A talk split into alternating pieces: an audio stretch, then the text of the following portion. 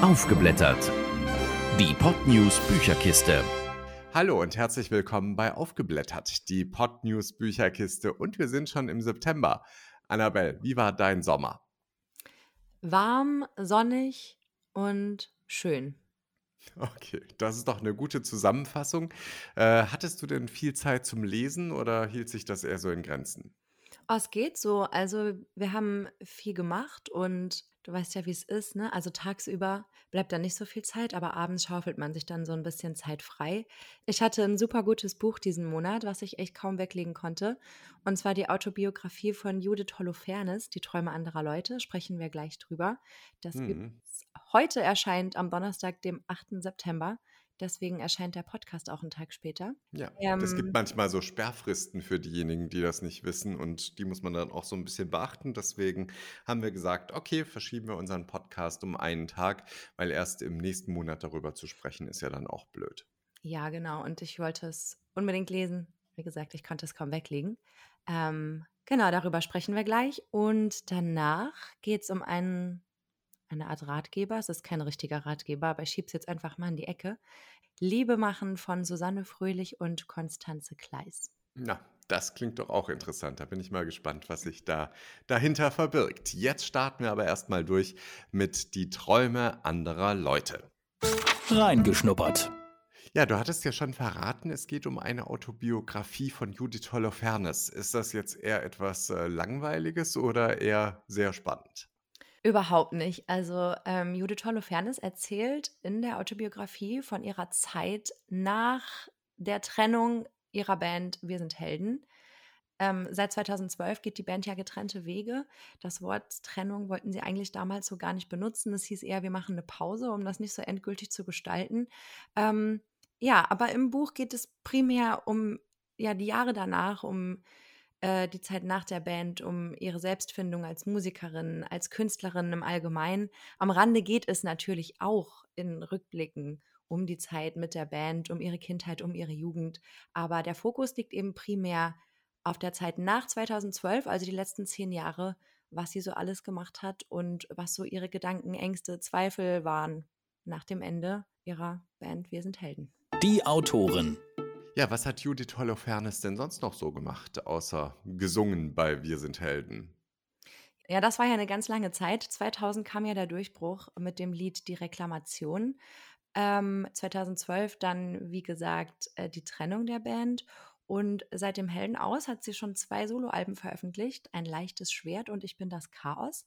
Hat ein Buch mit Tiergedichten veröffentlicht und ist aber dann 2019 vom Musikbusiness komplett zurückgetreten, wenn man das so sagen kann. Also nicht vom Musikmachen, sondern eher vom Business selber. Also sie ist jetzt bei keinem Musikverlag mehr, bei keiner Plattenfirma, sondern ist crowdbasierte Künstlerin und wird unterstützt durch monatliche Abos ähm, ihrer Fans und ihrer Community auf einer bestimmten Plattform, der Plattform Patreon.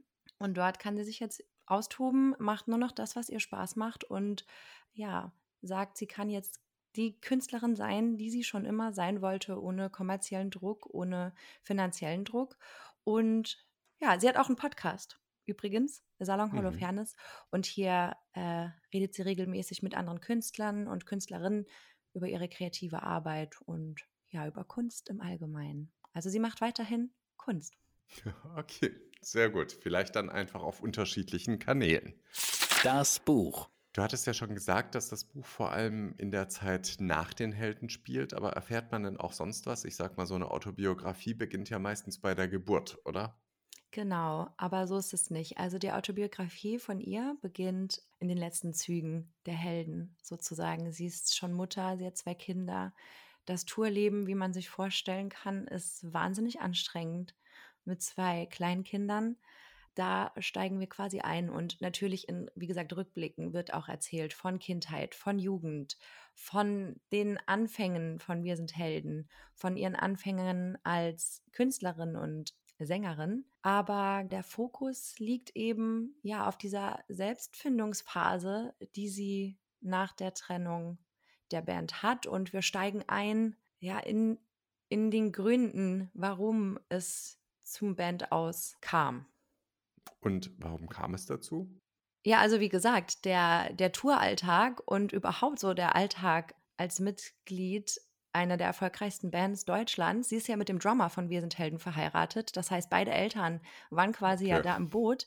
Kannst du dir vorstellen, das ist natürlich schwierig. Total, total schwierig umzusetzen. Und man kann wirklich auch zwischen den Zeilen lesen, wie ihr selber das Herz gebrochen ist äh, bei der Erkenntnis, dass es einfach nicht funktioniert, wie man sich das romantisch vorstellt, mit Kindern und, äh, und Familie auf Tour gehen und cooles Leben, aber Genau, und dann hat die Band eben 2012 beschlossen, nee, das bringt so alles nichts mehr. Sie waren ja aber auch zwölf, zwölf Jahre wirklich super erfolgreich und haben super viel gemacht. Und ja, das war so der, der Hauptgrund. Ja, und nach diesen zwölf Jahren steht sie da und denkt, okay, jetzt, wohin mit mir, wohin mit meiner Kunst? So, was mache ich jetzt? Sie beschreibt auch, wie sie und ihr Mann sich erstmal als Familie wiederfinden mussten. Als Familie, die jetzt gesettelt ist und ein normales, geregeltes Leben führt, in Anführungszeichen. Also es ist unheimlich spannend. Sie schreibt sehr persönlich. Es geht um ihre Zweifel, es geht um ihre Ängste, um die Gedanken, ja, und beschreibt auch die kreativen Prozesse, wie sie als Künstlerin arbeitet, beschreibt, wie sie die Alben aufgenommen hat. Also es ist wirklich ein spannendes Buch, was mich sehr mit, mitgerissen hat, wenn man das so sagen kann. Es ist so ein, ein leises Buch irgendwie, also es ist nicht, nicht so laut, wenn du weißt, was ich meine. Mhm. Es ist nicht dramatisch, aber es ist sehr ehrlich und es gibt tolle Einblicke auch in das Musikbusiness, wie das, wie das läuft, wenn sie beschreibt, wie das war ähm, in diesen zwölf Jahren mit den Helden. Aber auch danach. Sie ist ja immer noch Künstlerin und sie wird ja nicht nur definiert durch die Helden und diesen Weg muss sie eben finden. Und das hat sie tatsächlich geschafft. Aber das heißt, es ist jetzt nicht so die klassische Autobiografie, die, sage ich mal, an Tag X beginnt und an Tag X aufhört, sondern es ist eher so verwoben praktisch mit vielen persönlichen Geschichten und so gespickt im Prinzip und eben nochmal so ein bisschen auch, ähm, ja, vielleicht auch ein bisschen Selbsttherapie, so wie das klingt. Ja, vielleicht ist es auch eine Art von Selbsttherapie. Also sie schreibt ja allgemein sehr viel. Sie hat ja auch einen Blog und sie schreibt ja auch unheimlich gut. Also sie ist ja einfach total wortgewandt und schafft es, Dinge in Worte zu fassen, mit einer Leichtigkeit und einer Poesie, ohne dass es direkt kitschig und total überladen klingt. Also ich mag ihren Schreibstil wirklich unheimlich gerne und ja, kann sein, dass sie sich da auch ein bisschen was von der Seele geschrieben hat, aber das zu lesen macht unheimlich Spaß. Es ist manchmal auch traurig und es bringt einen zum Nachdenken, aber es macht vor allem Spaß. Zusammengefasst. Also man merkt ja schon, das Buch hat dir wirklich gut gefallen. Vielleicht noch mal Mhm. ganz kurz zusammengefasst, ähm, ja, was kannst du dazu sagen? Vielleicht wiederhole ich mich, aber also es fällt mir sehr schwer, über das Buch zu sprechen, weil das Buch selber so schön geschrieben ist und ich Angst habe, dass ich dem nicht gerecht werden kann. Also es ist wirklich sehr ehrlich, es ist poetisch geschrieben. Es ist ähnlich wie die Texte von Wir sind Helden. Also wenn man die Texte kennt, ne, sie, sie hat so ihre ganz persönliche Art zu schreiben das macht sie eben auch im Buch. Ja, sie, sie hadert mit sich, sie hadert mit ihrem Leben, sie hadert mit ihrer Karriere, sie spricht über solche persönlichen Dinge und ja, beschreibt aber auch den Alltag in einer der erfolgreichsten Bands Deutschlands. Ähm, also es ist wirklich ein cooles Buch und hat für mich alle Facetten, was ich bei einem Buch mag. Es ist, es hat Tiefgang, es ist aber auch manchmal lustig. Sie beschreibt manchmal auch die Komik bestimmter Situationen. Wie gesagt, sie beschreibt ihren kreativen Prozess als Künstlerin, was ich auch total spannend finde. Und ja, ich kann nur sagen, es lohnt sich auch mal in die Sachen reinzuhören, die sie jetzt als Solokünstlerin macht. Ähm, es ist echt cool. Womit wir dann auch direkt zur Frage aller Fragen kommen. Und zwar gibt es ja wieder zehn Lesezeichen zu vergeben. Und zwar gibt es ja wieder zehn Lesezeichen zu vergeben. Zehn Lesezeichen wären super, null wäre jetzt nicht ganz so schön. Deswegen die Frage, Annabelle, wie viele Lesezeichen bekommt denn die Träume anderer Leute? Auf jeden Fall die Höchstpunktzahl 10 von 10. es hat mir gut. unheimlich gefallen. Ich habe meinem Mann auch manche Passagen vorgelesen und er ist normalerweise nicht so der Autobiografie-Leser, aber selbst er meinte, er hat richtig Lust auf das Buch bekommen, einfach weil sie so einen schönen Schreibstil hat. Genau, 10 von 10. Die Träume anderer Leute von Judith Holofernes. Super. Und das bringt uns dann auch schon direkt zu unserem nächsten Buch. Machen wir direkt weiter. Und da haben wir dann Susanne Fröhlich und Konstanze Kleist mit dem vielversprechenden Titel Liebe machen. Reingeschnuppert. So, Liebe machen klingt ja jetzt erstmal eher nach der Aktivität, äh, die man da so macht oder nach gewissen Aktivitäten, die da vielleicht zustande kommen, wenn man verliebt ist oder wie auch immer. Um was geht's denn bei Liebe machen tatsächlich? Darum geht es auch. Es geht rund um das Thema Liebe. Also, wie finden wir sie? Wie können wir sie frisch halten? Ähm, was ist Liebe überhaupt? Äh, wie läuft das Ganze eigentlich ab? Äh, ja, also die beiden Autorinnen, und das finde ich ganz spannend, die sind äh, Freundinnen. Sonne Fröhlich und Konstanze Kleis haben ja auch schon mehrere Bücher zusammen veröffentlicht. Ähm, und sie schreiben im Grunde einfach über ihre Erfahrungen. Deswegen meinte ich vorhin, es ist schwierig, das so in die Ratgeberecke zu schieben, weil es ist ja nicht ein wirklicher Ratgeber irgendwie so findest du den perfekten Partner, sondern es ist, wie war das denn bei mir? Wie ist das denn bei meinen Freundinnen? Was kann ich denn da für Geschichten aus dem Hut zu zaubern? Ähm, genau. Susanne Fröhlich ist gerade ganz frisch verliebt, war also jetzt echt lange auf dem Datingmarkt unterwegs und Konstanze Kleis ist seit 30 Jahren verheiratet. Wir haben also beide Perspektiven, was das Ganze ganz spannend macht. Die Autorinnen. Also Susanne Fröhlich kennt man ja eigentlich von ganz, ganz vielen Talkshow-Auftritten. Ähm, was mir noch irgendwie so auch an Büchern in Erinnerung geblieben ist, ist Moppel-Ich. Ich habe es nie gelesen, aber es war damals irgendwie in jeder äh, Talkshow irgendwann mal Thema. Und ansonsten hat sie, glaube ich, mittlerweile auch eine eigene Talkshow, richtig? Ähm, oh, ich weiß gar nicht, ob man das als Talkshow benennen kann. Es ist so eine Literatursendung im MDR, Fröhlich lesen. Ja, sie arbeitet als Journalistin, als Moderatorin, als Autorin. Ähm, also sie ist sehr medienpräsent, wie du schon gesagt hast. Konstanze Kleis nicht so krass, finde ich. Also die sagt einem jetzt so auf Anhieb nichts, aber nichtsdestotrotz, sie hat auch schon super viel geschrieben, hat schon viele Bücher mit Susanne Fröhlich gemeinsam veröffentlicht, hat aber auch Solo geschrieben und arbeitet als Journalistin für die FAZ oder für diverse Frauenmagazine. Und ja, ich schätze mal, sie ist einfach weniger am Fernsehen unterwegs und deshalb kennt man sie nicht so. Das Buch. Du hast ja gesagt, das ist so ein bisschen eine Art Ratgeber, aber irgendwie auch wieder nicht. Mhm. Ähm, vielleicht kannst du das noch so ein bisschen ausführen, was das genau bedeutet. Äh, also es ist kein Ratgeber in dem Sinne, dass das, wie gesagt, so dogmatisch irgendwelche Fragen beantwortet und sagt, so machst du das richtig und so machst du das falsch, sondern es werden zu Beginn jedes Kapitels quasi werden Fragen zum Thema Liebe und Beziehungen gestellt und die werden von einer der beiden ausgiebig aus der individuellen Perspektive beantwortet und werden so ein bisschen untermalt mit den eigenen Erfahrungen oder auch mit den Erfahrungen aus dem Bekanntenkreis. Es ist ein bisschen wie ein Dialog. Sie sprechen sich auch teilweise gegenseitig an. So zum Beispiel steht dann, falls du dich erinnerst, Susanne, bei mir war das doch damals so und so. Ah, okay. Ähm, Genau, also sie stellen sich gegenseitig Fragen, die werden abwechselnd beantwortet und bei einigen Themen schreiben dann auch beide was zu einem Thema. Ähm, es ist ein sehr lockerer Ton, aber es wird nie platt. Ähm, ja, genau. Es geht um verschiedene Fragen. Zum Beispiel geht es auch um Online-Dating, was ja gerade ein Riesenthema ist, gerade während Corona und ähm, seit Tinder und Co. Und Susanne Fröhlich war, wie gesagt, jetzt lange in der Dating-Szene, wenn man das so sagen kann, kann man das, unterwegs.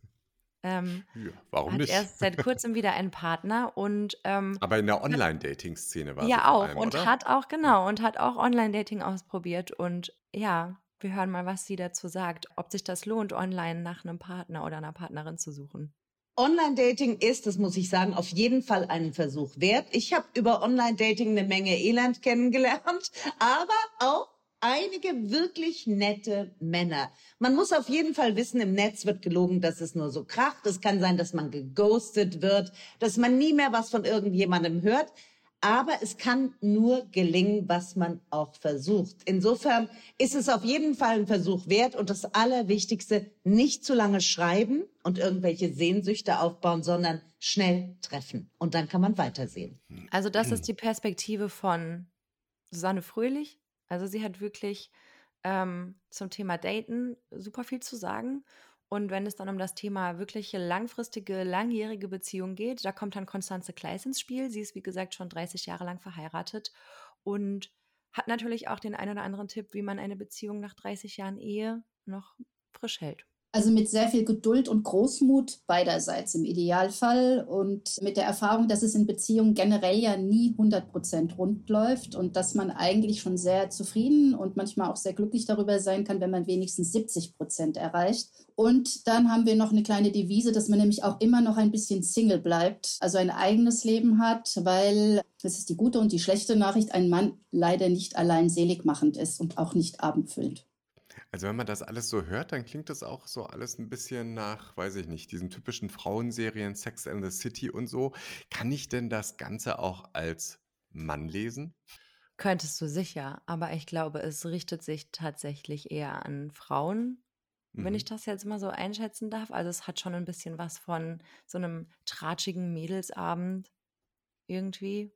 Aber hast du dich denn da auch persönlich angesprochen gefühlt? Ich sag mal, die beiden Damen sind ja jetzt dann doch auch schon über 50. Ähm, ist da vielleicht das Dating auch ein anderes als jetzt in unserem Alter? Nicht, dass wir jetzt alle daten würden, aber grundsätzlich weiß ich nicht. Also würdest du dich angesprochen fühlen, wenn du jetzt gerade das Bedürfnis hättest, äh, Menschen zu daten? Also ich glaube, das Thema Dating und Liebe, und das wird in dem Buch auch deutlich, wie ich finde, das ist tatsächlich alterslos.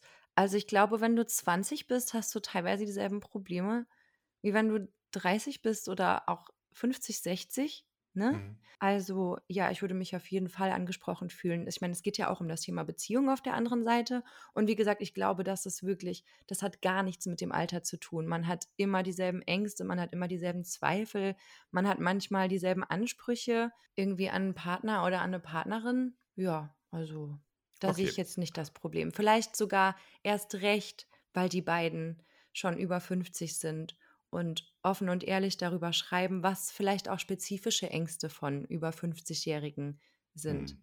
So. Klar, das meinte ich eben auch so ein bisschen, weil das Ding ist ja einfach, dass man dann mit Mitte 50 vielleicht auch andere Parameter ansetzt, wie jetzt mit Mitte 20. Einfach aufgrund der größeren Lebenserfahrung auch. Ja, das auf jeden Fall. Davon, das schreiben sie auch, aber ich finde, das tut dem Buch gar keinen Abbruch, dass man sich Okay. darin nicht wiedererkennen könnte. Es ist, es fühlt sich wirklich so an, als ob Freundinnen von ihren Erfahrungen erzählen und dann ist es ja auch im Grunde egal, wie alt sind die, sondern man versetzt sich da rein und denkt dann so, ah ja, stimmt, macht Sinn. Mhm. Zusammengefasst. Okay, also kein wirklicher Ratgeber, aber ein Buch, das gute Laune macht, ja?